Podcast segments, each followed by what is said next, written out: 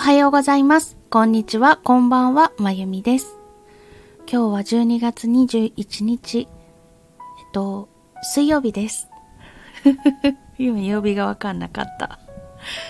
私が住んでいるエリアは今日は曇っていたかと思うのですが、今日も気づいたらまた夜になっていたので天気を覚えていません。皆さんお住まいのエリアはいかがでしょうか？さて、今日も久々になりましたが、声日記お付き合いください。えっと、月曜日って私、声日記お話しましたっけ？記憶がないんですけれども、月曜日はインボイスの説明会で税務署に行って、その後まあいろんなことをしてました。で、えっと、登録の申請もスマホからしちゃいました。うん。来年から課税業者になります。全然売り上げないんですけど、課税業者になっちゃいました。あまあ、申請が通ればですけどね。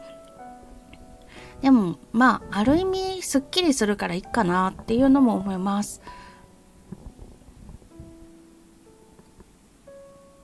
というのと、あと、火曜日は、えっ、ー、と、会社の方に行く日だったので、会社に行きまして、で、お仕事が終わった後に来年から委託販売をお願いしてみようと思っていたので小銀刺しの。そちらのお店の見学に行きつつ打ち合わせをしてきましてで半年間で契約もしてきちゃいました。ということで来年やろうと思っていたことが実現できる運びとなりました。やった。場所は浅草のかっぱ橋本通り商店街という、えっと、道具街からちょっと入った静かなところなんですけれども、えっと、スカイツリーがほんと綺麗に見える道路沿いの交差点のところでちょっと開けた感じなので目立つなっていうお店です。で来年2023年の1月3日にオープンということでちょこちょこもう棚も埋まってたんですけれどもまあ私の作品数からしてここら辺がいいなと思ってたところはもう全部埋まっちゃってたんですけれども入り口から見たりとか私背がそんなに高くないのでちょっと背もうちょっと背の高い店長さんから見てもらってどこら辺の棚がこう目に入ってきやすいかなっていうのとかも一緒に見ていただいてすっごい親切な方でした。それでじゃあこの棚にするって決めて契約もしてきました。今回浅草にしたのはまあいろいろ考えて自宅の近所だとあまり訴求効果がないかなと思って近所でやっているところはやめたんですけれどもああのまだそこは見にも行ってなかったんですけどね。浅草だったらば外国人の観光客の方もいらっしゃるしあと伝統的なものが好きな方というのもいらっしゃいますし、えっと、浅草寺のお隣で今はもうなくなったんですけれどもアミューズミュージアムというのがあって以前小銀刺しとか南部ひし刺しとかの展覧会をやったりとかするような場所としてあったんです。まあそういうところだからいいかなと思いました。それで浅草で探してたんですがもうちょっと浅草寺に近いところだと火曜日が定休日で私火曜日に会社に行っているので見にも行けなくてで平日は夜まで仕事しているから時間的に間に合わない。で土曜日に行くかと思ったんですけれども土曜日とかやっぱ忙しいからご迷惑じゃないですか。それでうーんと思ってたら来年オープンの新しいあのレンタルスペースがあるということが分かりましてそこであの明日見に行きたいんですけれども夕方になるんですが伺ってよろしいでしょうか？ってメールをしたらいいですよっていうお返事をいただいたので会社終わった後行ってきました。会社から歩いて20分くらいのところなんです。なので、まあ、もろもろ追加だったりとか顔を出しに行くとかこまめにケアすることもできるなという場所ですし店主さんもお店の方もとてもいい感じだったのでいいなと思って決めてきました。その後、えっと、この間 YouTube であの自分の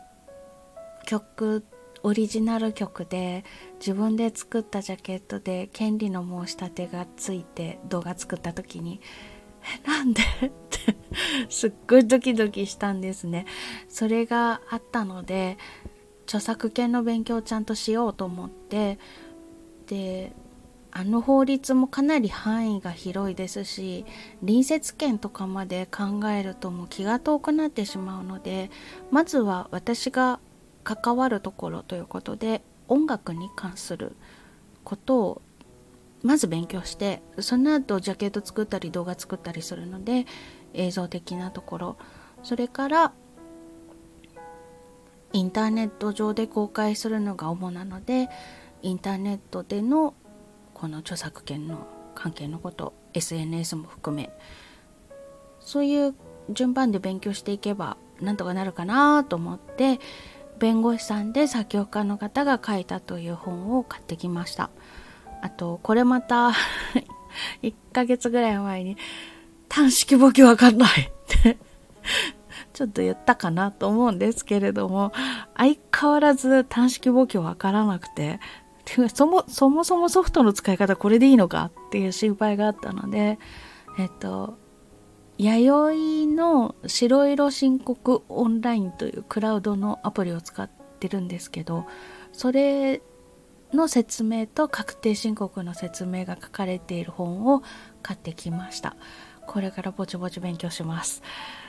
でも12月も下旬なのに間に合うのかなって思うんですが。お正月に頑張ります。ということでえっ、と昨日は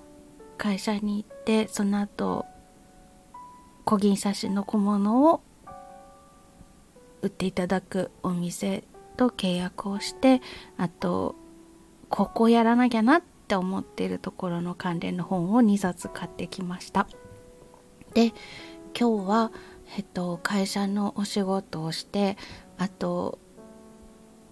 インボイスのセミナーがあったのでそれを見てでまた一つマジかっていうことを知りガクブル状態になってます。というのがあの例えば私の勤務先のそばは個人商店ばっかりであまりチェーン店とか大きいお店がないんですね。でそういう環境のところで近所の和菓子屋さんに行って客先に行く時のお土産を買います。でそこで発生した消費税が控除できるかできないかっていうのがレシートにそれが書いてあるかどうかっていうことなんですよ。だから帳簿をつけるときに今までせいぜい軽減税率しか見てなかったんですけどそれすら見落とすからめんどくさいと思ってたんですけど今度からインボイスの制度登録してるかどうかっていうのも確認しなくちゃいけない控除できない消費税と控除できる消費税っていうのが発生するから。っ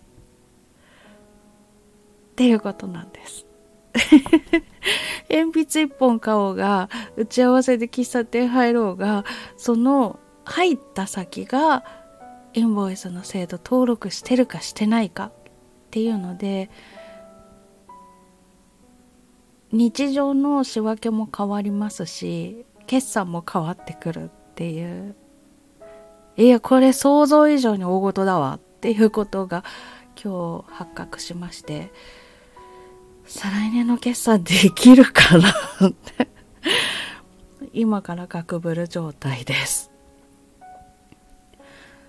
レシートはねまだあの現金で取引してくれてレシートとか出てるとかあと掛け売りで請求書をいただけるっていう感じだと書いてあるからわかるんですけれども問題はクレジットカード決済で接待で飲み屋さん行きました。その先がインボイスの登録をしてるかどうか。っていうのを分かるんだろうか。っていうことです。駐車場借りまあの時間貸しの駐車場借りました。きいところのよく名前を聞くようなところのタイムズとかね。ああいうところが埋まってたからなんか個人でやってるようなところ借りました。えそれはどうなってるの？とかね。クレジットカードの明細とか見ると日付と金額とどこで使ったかって書いてあるんですよ。でそのどこで使ったかの場所がインボイス登録してるかしてないかっていうのはカード会社から来る明細に記載されるんだろうか。もしかしてこれいちいち探さなきゃいけない？でも探して書いたものがエビデンスになるんだろうかとかそこら辺が。本当にガーンって感じであのもう会社の規定としてインボイス登録してないところで物買わないでくださいって言いたくなるって思いました。だからあの私が今回インボイス登録することになったのは音楽教室の方から登録してくださいって言われたからしたんであの検討してくださいって言われたからすることにしたんですけれどもそりゃそうだよねって思いました。あの経理の立場からすると煩雑すぎるし間違えるからこれ絶対。そんなことで脱税したとか言われたくないし。っ ていうことです。あのインボイス登録するっていうのがなんでこんな大事かと言いますとえっと売上の中に入っている消費税を経理では借受け消費税と言います。で仕入れだったりとかで支払った時の消費税を仮払い消費税と言います。でこの借受消費税と仮払い消費税を相殺して借受消費税の方が多ければその多かった分を納税するという仕組みになってるんですね。なので例えば1万円の売り上げがあって1000円の消費税をお預かりしました。で、その1万円のために5000円で仕入れをしていて、で、5000円だと消費税500円払ってます。そうなると、1000円から500円を引いて、500円を支払えばよいということが、えっ、ー、と、来年の2023年の9月30日までがそういう状態です。で、10月1日になると、インボイスに登録している業者さんから仕入れたものは同様に控除できるので1000円から500円を引いて500円を支払えばよい。ということなんですけれども仕入れた先がインボイス登録してなかったら500円払ったんだけれどもでもそれが控除できなくて丸々1000円払わなきゃいけない。納税の時にね。なので、えっと、会社としては今まで500円払っていればよかった消費税。まあ、あの、仕入れの時に500円払っているので、トータル1000円払ってるっていうことなんですけれども、それが、えっと、お預かりした消費税1000円分を丸々払わなきゃいけない。控除できなくなるから。と、あと、そのインボイス登録してない業者さんに仮払い消費税として払った500円のトータル1500円の消費税を会社が払わなきゃいけなくなるっていうことなんですよ。それを今日は今は1回の取引でっていうことでお話しましたけれどもそれを365日分貯めていって累計でどうだっていうことでお支払いするわけです。でこの365日の中で取引というのは1日1件なわけじゃないです。たくさんある日もあれば少ない日もあります。たくさんある日にインボイスが書かれているレシートと書かれてないレシートがあったとしたら、それを仕分けするところからしなきゃいけない。控除できない消費税と控除できる消費税というのが出てくるわけですからね。ということで、あの、個人でお仕事をしている私としては、のそもそも音楽教室消費税月謝の消費税を除いた分に対して歩合をかけてで源泉を引いて報酬を払ってくれているんです。だからもともと消費税はいただいてないんですね。まあ、免税業者だからそれでいいと思ってるんです。私が消費税をもらう筋のことじゃないですからね。なんですけど、じゃあ私課税業者になります。その報酬はちゃんと消費税かけていただけるんでしょうか？っていう それいただけなかったら消費税分私持ち出しなんですけどそこ大丈夫でしょうか？っていう心配とあとあの控除できる消費税できない消費税っていうのをやらなきゃいけないというその両方があって個人で仕事している人の不安だったりとかもしかしたら手取り同じことをしているのに手取りが減るのかもしれないっていう不安感もわかるし経理の立場としてこの人は消費税控除できるけどこの人は消費税控除できないとかやめてくれ。っていう気持ちもわかるしっていう。ということで結構大ごとです。鉛筆1本買う先もインボイスの制度登録してるかしてないかっていうのを考えないと会社の費用がどんどんかさんでく。今まで500円プラスまあ仕入れの時に500円でトータル1000円国には500円で仕入れ先に500円のトータル1000円を払っていた消費税が国に1000円で仕入れ先に500円で1500円払わなきゃいけなくなるかもしれない。っていう。それがね蓄積していったらその1回の取引の今の500円はたかだか500円じゃって感じですけどちりつもですからね。塵も積もれば山となるどえらいことです。でも間違えて脱税したとかって言われた時のあの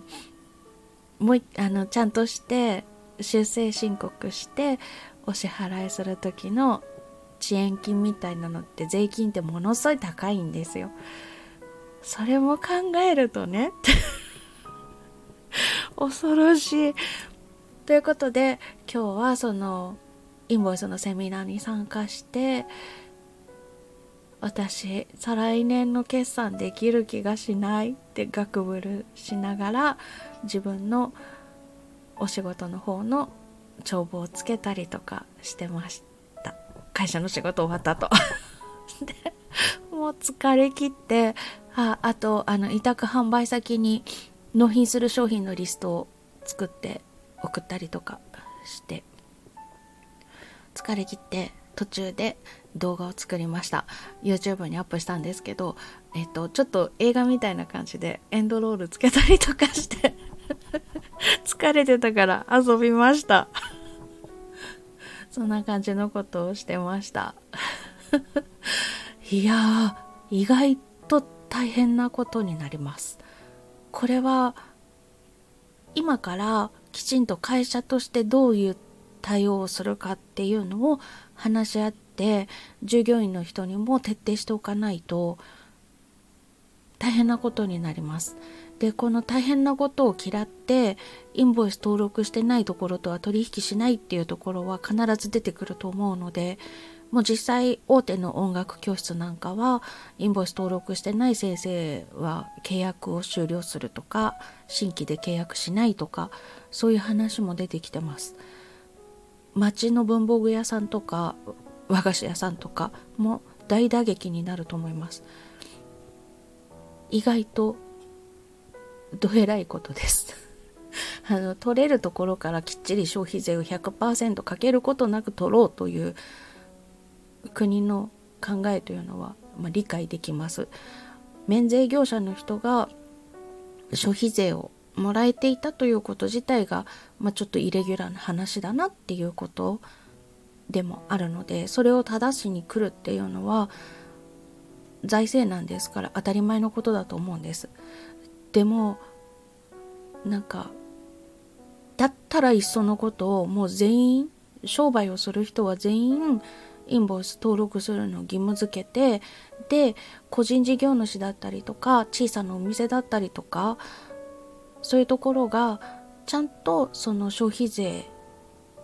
を払うことになった分消費税をもらえているのかっていうチェックをするとかね。今までよりも手取りが減ってしまう人が必ず出てくるわけなのでそこら辺の救済をどうするのかちゃんとその分単価を上げてくださいねっていうそれをしてますかっていう確認をするとかそういうことも考えていかないといけないけどそうした方が社会が混乱しないんじゃないんだろうかって思ったりします。ということで意外とこのインボイスの問題というのは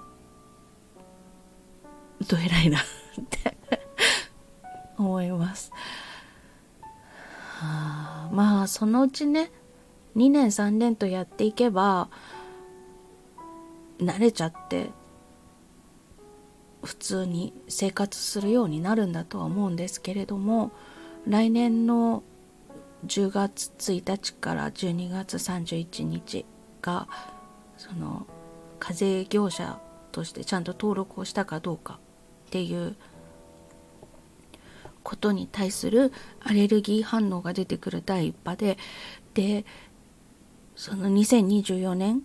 というところで結構選別が広がるんじゃないかなと思います。決算やってみてうわこんなに変わるんかいと思った会社がやっぱり動いてくると思うのでなので うん、今回私自分で仕事をするということを選択していてインボイスのこととかもちゃんと自分のこととして勉強しているので前もって10ヶ月も前から対策を考えることができましたけれども今までの通りだったらばあの会社の非常勤の役員の人が元税理士なのでその人に聞きゃいいやって思って他のことでバタバタしているからそこまで気が回らなかったかもしれない。だからある意味自分で仕事をしておいてよかったなって思いました、はあ、皆さん頑張りましょう。慣れだとは思いますからね。3年目にはもう2025年には普通になるんだと思います。2024年にはあの請求書とかいろいろ電子化しなきゃいけないっていう法律がまた施行されますからそれの対応でわちゃわちゃしているうちにインボイスがどうのっていうこともなんとなく慣れちゃうんだと思います。日本人ですから。日本人ってそういうところあるじゃないですか。だからなんとなくそうなるんだと思うんですけどちょっと来年の後半から再来年のその半年くらいかな。は大変そうだなという予感がするので皆さん頑張って乗り越えましょう。そしてなんとかこの個人事業主の人とかが手取り収入がめちゃくちゃ減ったっていうことにならずに済むように